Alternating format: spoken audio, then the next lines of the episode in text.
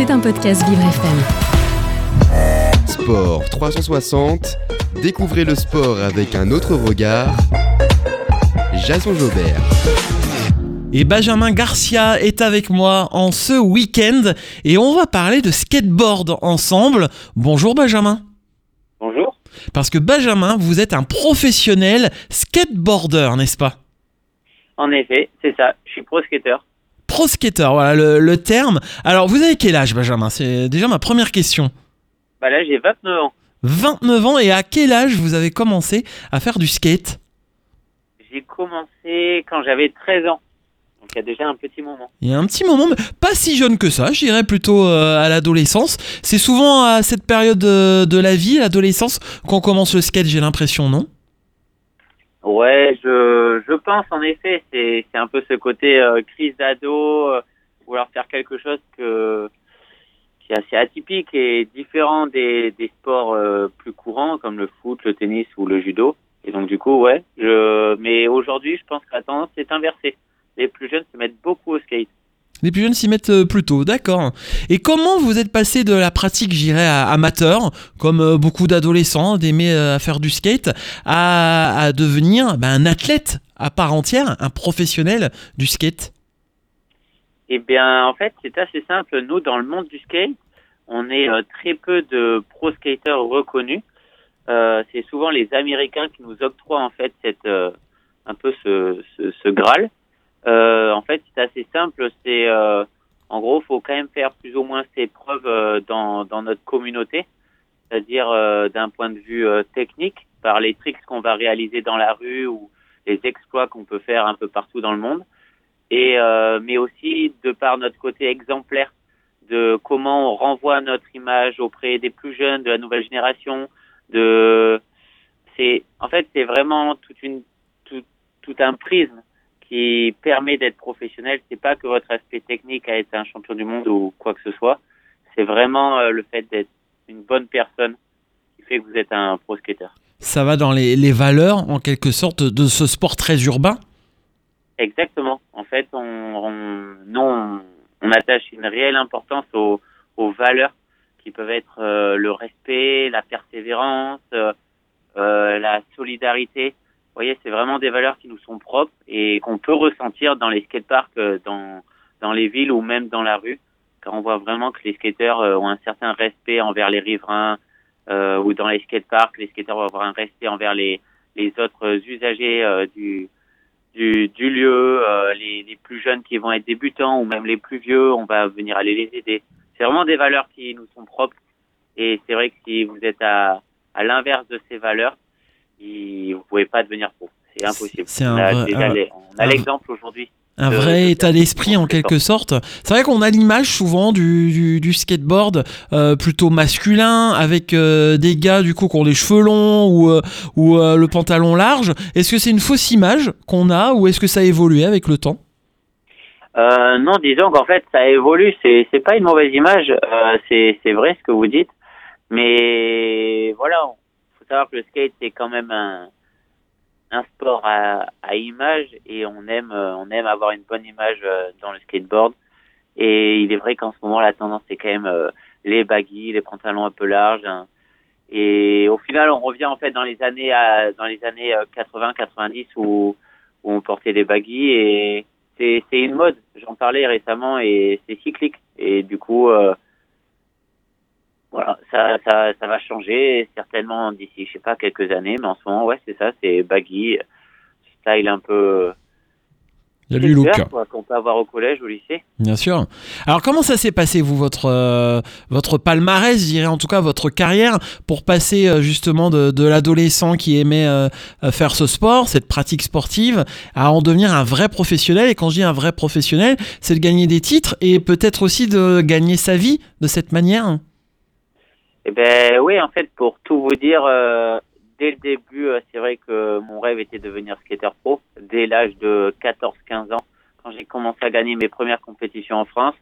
Et du coup, je n'ai jamais lâché, même si en parallèle, j'allais à l'école et tout, j'ai mon baccalauréat et pas de problème.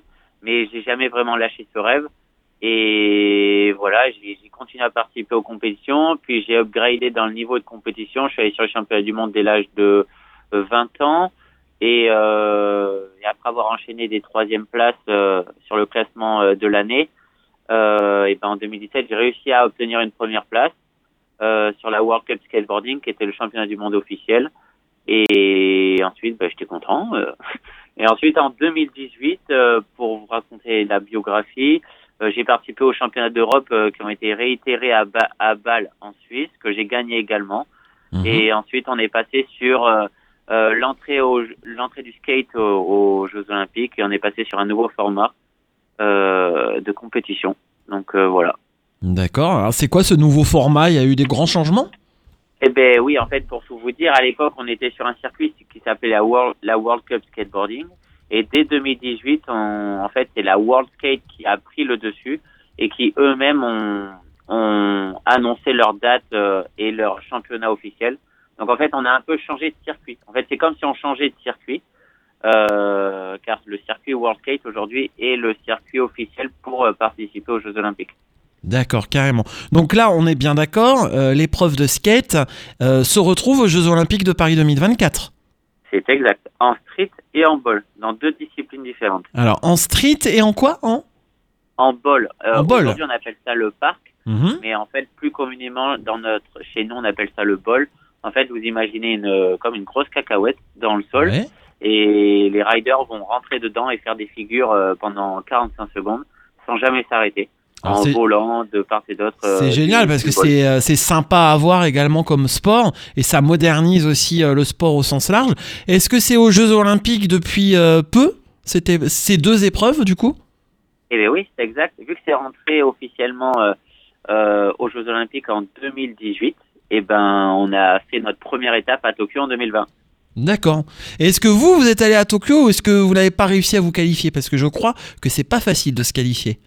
Euh, non, c'est pas si simple. En fait, j'ai pas pu y aller. Euh, en fait, euh, pendant, j'avais très bien commencé la phase de qualification et euh, en 2019 et en fait malheureusement je me suis blessé au genou, euh, opéré, même si j'étais très très bien euh, euh, géré par mes docteurs et euh, par, euh, enfin à Bordeaux au Medical Stadium à la clinique du sport. Ben, j'ai dû euh, j'ai dû zapper trois étapes euh, et du coup ça a été très compliqué de revenir et j'ai j'ai manqué beaucoup de points. Du Mhm. coup, Tokyo a été compliqué. Mais là, mais il y a Paris. du coup, euh, du coup, euh, je suis plus motivé que jamais. Alors comment ça se passe pour euh, essayer de se qualifier à Paris 2024 Il y a une échéance cette année? Ben oui, en fait, c'est assez simple. Durant toute l'année, donc on a deux années de qualification, donc euh, même trois, j'ai envie de dire. Donc on avait 2022, 2023 et 2024. Et en fait, sur chaque année, donc euh, là, 2022-2023, on a plusieurs compétitions. On en a exactement quatre, cinq. Euh, on en a cinq. Mhm. c'est ça. Donc, euh, donc euh, là, on avait Rome l'année dernière en juin. Là, on avait Dubaï il y a trois semaines. Et là, va arriver Rome à nouveau, euh, la Suisse euh, et Tokyo en fin d'année. D'accord. Et, euh, et en fait, à l'issue de ces compétitions euh, et de votre classement, vous aurez un certain nombre de points.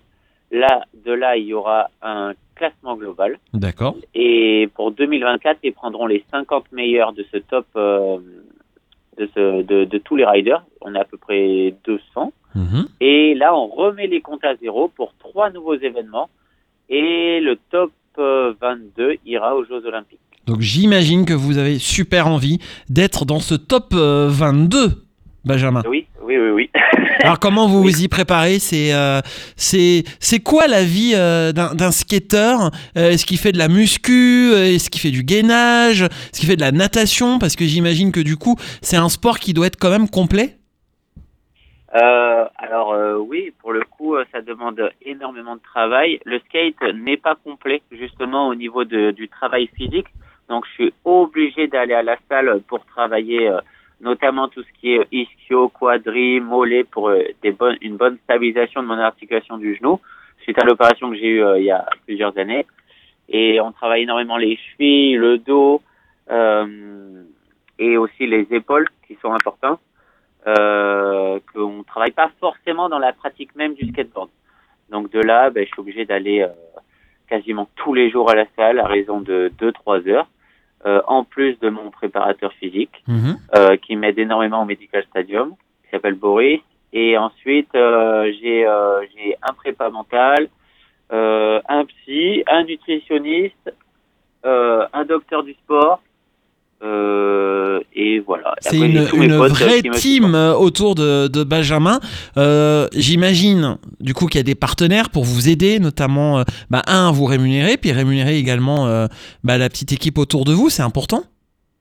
Eh ben oui. Euh, bon, pour le coup, en France, euh, tout, tout l'aspect médical, eh ben, euh, c'est, euh, on a de la chance en France, c'est gratuit, entre guillemets. C'est financé par la CPAM. Et après, tout ce qui est en plus, ben moi, j'ai quand même pas mal de sponsors qui me payent à l'année, comme euh, DC Shoes, comme euh, Emillion Skateboard, comme Paris Skate Culture. Et du coup, j'arrive à bien vivre, très bien vivre, et en plus de ça, à pouvoir, euh, à pouvoir ben, justement financer tous ces coûts. Et puis j'ai aussi la ville de Paris qui m'aide aussi financièrement.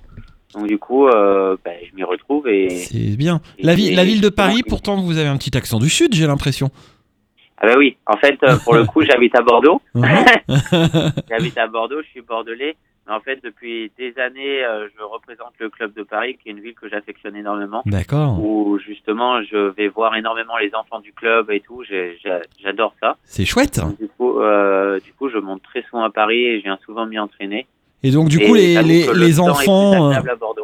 Eh oui, les enfants, ils doivent être admiratifs, non seulement de votre parcours, mais aussi des conseils que vous pouvez leur donner, les petits Parisiens là. Bah ouais, grave. Et je suis super content de pouvoir justement euh, leur transmettre tout mon savoir que j'ai eu pendant les 15 dernières années. Et j'espère être justement être un bon exemple et, et pouvoir les et pouvoir les motiver sur leur skate. Alors ça s'entend, vous avez vraiment une, une gentillesse euh, dans la voix qui va sans doute avec votre personnalité. Pourtant, euh, le skate, ça reste un sport. euh, et donc qui dit sport dit compétition. C'est quoi la règle euh, pour pouvoir gagner une compétition de skate Euh, Est-ce que c'est au visuel avec des jurys Est-ce que c'est euh, au métrique? Comment ça fonctionne? Expliquez-nous tout. En fait, c'est assez simple. On est jugé euh, sur plusieurs critères. Euh, les trois, les quatre principaux, ça va être euh, donc la variété de vos figures. Si euh, vous faites plus ou moins tout le temps la même chose, ou alors si vous êtes vraiment varié, si vous faites des choses euh, différentes. Si vous touchez tout le skatepark ou si vous focalisez qu'une seule partie du skatepark. Euh, en gros, ça demande à un skateur d'être vraiment complet. Et ensuite, euh, ben, il faut pas tomber. Du coup, pendant 45 secondes, on va essayer d'être, de, de réaliser toutes les figures, le plus de figures possible. Et en plus de ça, il y a aussi un côté un peu style, flow, qui est très important. C'est un peu le jugement euh, euh, moral des, des, du, du jury, où ils vont vous donner une note personnelle. Et suite à ça, vous aurez une note sur 100 et boum, vous êtes jugé. Et c'est comme ça, effectivement. Euh, les juges sont internationaux?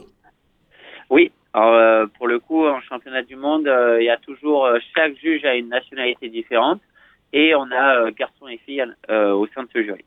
Et est-ce qu'il y a des euh, pays, des nations euh, qui sont particulièrement bonnes en skate? Euh, Je sais pas pourquoi, moi je pense à l'Australie tout de suite. Est-ce que c'est un peu comme le surf? Alors oui, pour le coup, l'Australie, euh, alors de leur culture surf, sont très forts dans les bols. Ah, vous voyez, j'ai du nez. Ils appréhendent très bien les courbes. Ouais. Du coup, ils ont une médaille olympique à Tokyo, une médaille d'or. Et ensuite, nous, pour tout le côté street, c'est vrai que le Japon est très très fort. Euh, les États-Unis, bon, forcément, euh, pays, pays de naissance du skate euh, et, euh, et pionnier euh, du, du, du skateboard. Euh, le Brésil aussi, également. Euh, et la France est une très forte nation euh, en Europe, euh, voire dans le monde. Ah, voilà un peu les quatre grosses euh, nations. D'accord, on comprend un petit peu mieux. Brésil, euh, Japon, Australie, ouais, et France. Et vous, Benjamin, Paris 2024, ça vous fait quoi déjà de vous dire qu'il va y avoir les Jeux à domicile Et euh, est-ce que vous vous préparez encore plus pour pouvoir éventuellement y participer dans quelques mois? Et ben euh, oui, pour le coup, euh, je vais pas vous mentir que c'est encore plus motivant de savoir que c'est chez soi. En plus de ça, je représente la ville qui accueille euh, les, les Jeux. ah, Et pas Donc, d'excuses euh, non, c'est ça. Là, pour le coup, je vous avoue que c'est vraiment, suis plus que motivé et, et je, je suis quasiment sur diète. Je vous, enfin, pour moi, c'est, Ben, je, je vais en tout y mettre pour y être. Bah, bien sûr, ouais, se donner euh, tous tous les moyens, c'est important. Et ben, on vous connaît un petit peu mieux, Benjamin. Est-ce qu'on peut vous suivre également sur les réseaux sociaux? Eh ben oui, j'ai un Instagram sur lequel je suis quand même très actif, euh, c'est Benji Garcia. Et, euh, et en général, je mets toutes mes vidéos, toute mon actualité sur le Instagram. Euh, et ensuite, euh, on peut suivre euh, également le l'Instagram de Paris Skate Culture et de Bordeaux Skate Culture, là où on suit en fait tous les tous les enfants que que on coach régulièrement. Eh oui, c'est important. On l'a- On l'a bien compris dans cette interview. Benjamin Garcia, vous faites donc du skateboard et on aura sans doute le grand plaisir de vous retrouver aux Jeux Olympiques de Paris 2024. Merci d'avoir passé un petit moment avec nous. Avec plaisir. À bientôt. C'était un podcast Vivre FM. Si vous avez apprécié ce programme, n'hésitez pas à vous abonner.